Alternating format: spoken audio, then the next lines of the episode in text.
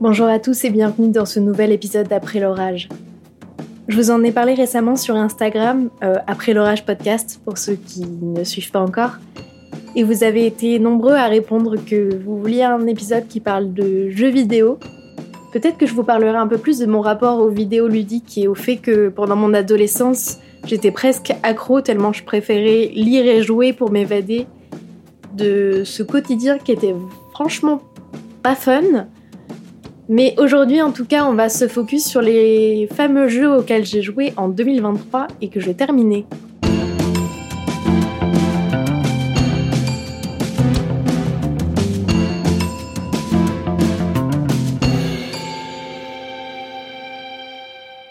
Je suis très contente de faire cet épisode un petit peu plus chill que le reste, je pense.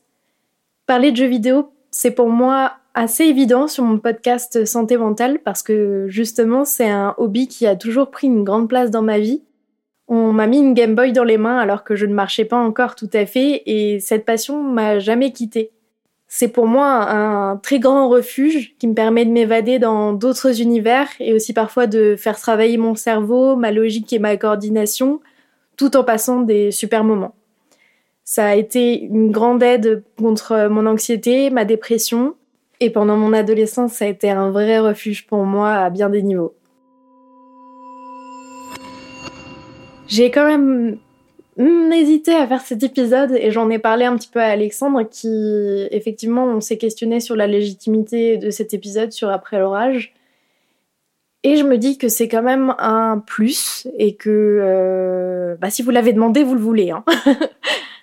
Petite précision, cette année j'ai terminé 5 jeux sur PS4, PS5 et un que j'ai bien entamé sur Switch que je considère euh, comme euh, à peu près terminé.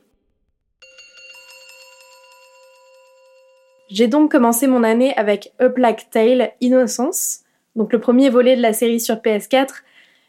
Le jeu est développé par Azobo Studio, donc un studio français. On incarne Amicia, une noble adolescence française pendant la guerre de Cent Ans, alors que la peste ravage la population. Notre mission, c'est de protéger du coup le petit frère d'Amicia, Hugo, qui est très malade, de l'Inquisition qui souhaite le reprendre et qui veut le contrôler et contrôler sa maladie. C'est principalement un jeu d'infiltration, puisqu'on doit sans arrêt se cacher grâce aux décors comme les hautes herbes ou des pans de murs par exemple, tout en résolvant quelques énigmes assez simples pour éviter le vrai danger, non pas les rats et la peste, mais l'Inquisition. Peu à peu, on apprend à connaître les personnages et le pouvoir d'Hugo, et d'ailleurs celui-ci se dévoile peu à peu, le faisant passer de fardeau géniard à un personnage très puissant, même s'il reste un petit peu chiant. Les quelques séquences de combat sont relativement simples en termes de gameplay, mais vraiment marquantes en termes de mise en scène et de rythme, je trouve. Le jeu est plutôt court, une dizaine d'heures, je dirais, mais le scénario et l'ambiance en valent vraiment le détour. Ambiance qui m'a d'ailleurs rappelé Dishonored, que j'avais adoré et dont je regrettais les rares ravageurs que je ne retrouvais dans pas beaucoup de jeux, voire aucun, je crois. Il y a un côté très cinématographique dans les designs et la mise en scène, et ceci allié à l'histoire plutôt touchante, j'ai rapidement fait le rapprochement avec euh, The Last of Us, que j'avais dévoré l'année précédente. A Black Tale, ça a été pour moi une très bonne découverte, émouvante et surtout une excellente direction artistique. Le scénario est plutôt simple mais pas moins efficace, et j'avoue avoir exprimé une grande satisfaction à pouvoir utiliser le pouvoir d'Hugo juste jouissif. Je suis passée par à peu près toutes les émotions en jouant à ce jeu et mon cœur s'est souvent bien emballé pendant les phases de poursuite. Pour ceux qui ont adoré Hellblade sur PS4, je vous le recommande. On est un peu dans le même type de jeu couloir à l'ambiance très glauque qui se fait en un week-end. D'ailleurs, en parlant d'Hellblade, euh, c'est un jeu que j'ai fait cette année et j'aimerais beaucoup vous en parler puisque ça parle aussi santé mentale. Donc pourquoi pas faire un épisode là-dessus? Je vais rapidement en parler, mais je vais pas insister dessus pour des raisons évidentes de valeur de l'autrice de l'univers totalement contraires aux miennes mais j'ai joué et terminé Hogwarts Legacy. Malgré tout, c'est un univers que j'ai beaucoup apprécié enfant. Le jeu est un très beau musée de Poudlard et de Préolard et la map est absolument géniale à parcourir. J'ai aussi bien aimé le gameplay lors des combats et le fait d'avoir la salle sur demande qu'on pouvait personnaliser, etc. Le fait de pouvoir euh, attraper les créatures fantastiques, etc. Par contre, la quête principale, c'est totalement oubliable et d'une simplicité effrayante.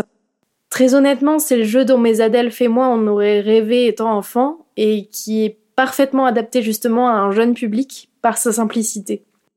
C'est sympa à découvrir et pour la nostalgie, mais le jeu en soi n'en vaut pas le détour en lui-même.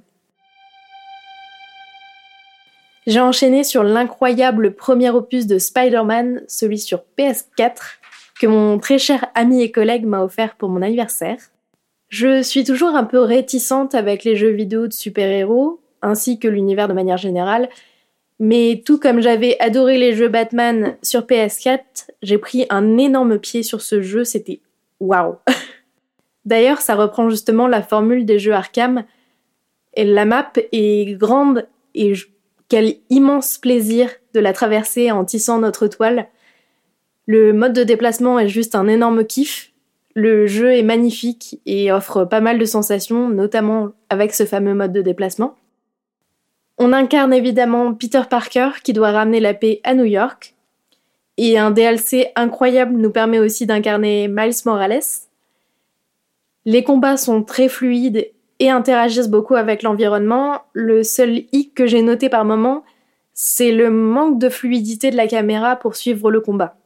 En termes de scénario, c'est somme toute assez simple pour un Spider-Man, mais j'ai eu grand plaisir à retrouver le Docteur Octopus, qui est un personnage que j'adore. J'ai aussi bien apprécié la présence de MJ et sa petite utilité et les rares scènes où on l'incarne. J'avoue avoir tiré ma petite larme à la fin de l'histoire principale aussi, qui est quand même très bien écrite.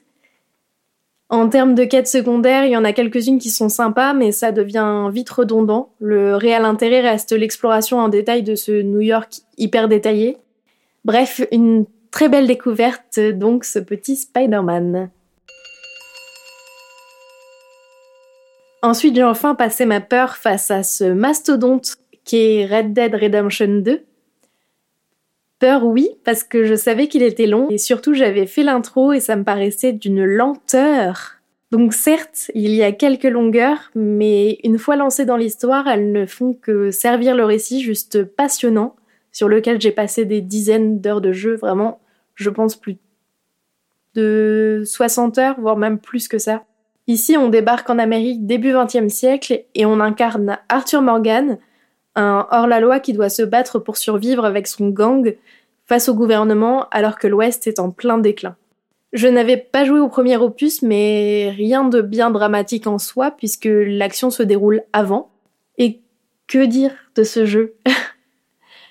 Je pensais pas autant accrocher à un jeu d'action dans l'univers western, et pourtant, l'univers est incroyablement riche, détaillé, magnifique.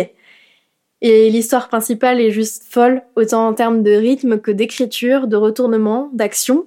Bref, c'est incroyable. L'histoire m'a émue et tenue en haleine euh, du début à la fin dans les plus de 50 heures passées dessus. Et c'est une sacrée réussite pour quelqu'un comme moi qui a tendance à décrocher quand ça tire trop sur la longueur. J'avoue avoir même passé des heures de jeu à simplement me connecter pour me balader tellement les graphismes sont bluffants de réalisme. Étant le jeu nous offre un sentiment de liberté incroyable et plein de détails tellement fous le jeu a un côté aussi très cinématographique par ce côté très visuel que ces cinématiques offrent, euh, qui donne vraiment une expérience très marquante du jeu, je trouve. Bref, tout dans ce jeu est incroyable et je ne peux que vous le recommander si vous faites partie des rares personnes à ne pas l'avoir essayé.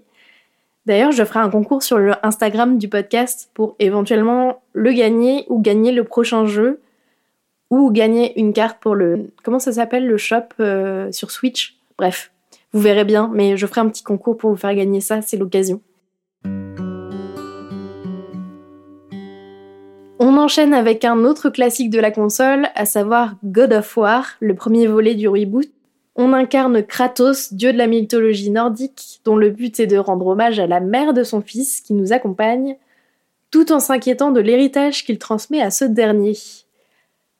Le jeu se présente en fait un peu comme un parcours initiatique pour les deux héros, l'un cherchant à renier son passé et l'autre en terrible quête d'identité.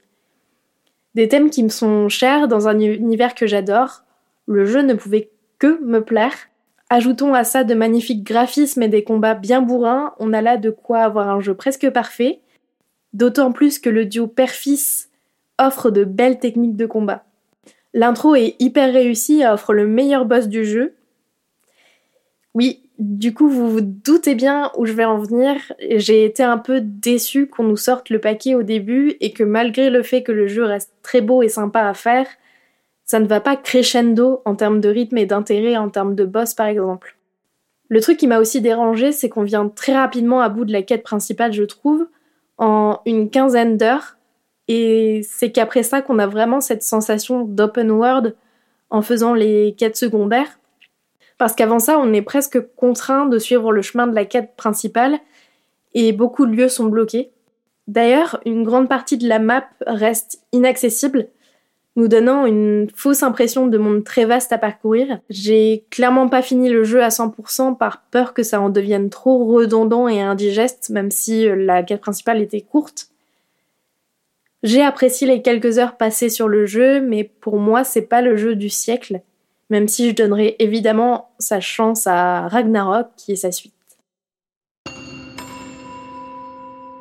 Pour finir, le jeu que j'ai pas mal entamé mais qui est assez difficile à terminer à mon sens, c'est Stardew Valley sur Switch. J'y ai joué en coop avec Alexandre, mon amoureux, et c'est vraiment le jeu doux et cosy par excellence. On incarne un ou une fermière qui reprend la ferme de son grand-père suite à son décès. Il y a pas mal d'accomplissements à faire, que ce soit au niveau de la ferme, qu'en termes de combat, de découverte ou encore au niveau social avec les PNJ du village. C'est vraiment un jeu qu'on a adoré faire et que je recommande vraiment de faire en coop pour occuper vos soirées d'hiver en amoureux, c'est trop bien. L'univers est très agréable et les sous-textes quand on cherche à en apprendre plus sur les personnages les rendent vraiment plus complexes et plutôt bien écrits. Bref, c'est vraiment le, le jeu tout doux et trop sympa à faire. C'est vraiment une très belle découverte, Stardew Valley. Voilà, c'est tout pour cet épisode sur mes jeux 2023. N'hésitez pas à me dire si ce format vous plaît. Et n'hésitez pas aussi à me dire si euh, le fameux épisode sur Hellblade et la santé mentale vous intéresserait. Cette année, j'aimerais bien aussi tester plus de petits jeux indés, notamment sur Switch. Donc n'hésitez pas à m'envoyer vos recommandations sur le Insta après l'orage podcast ou sur Spotify directement sous l'épisode. À bientôt!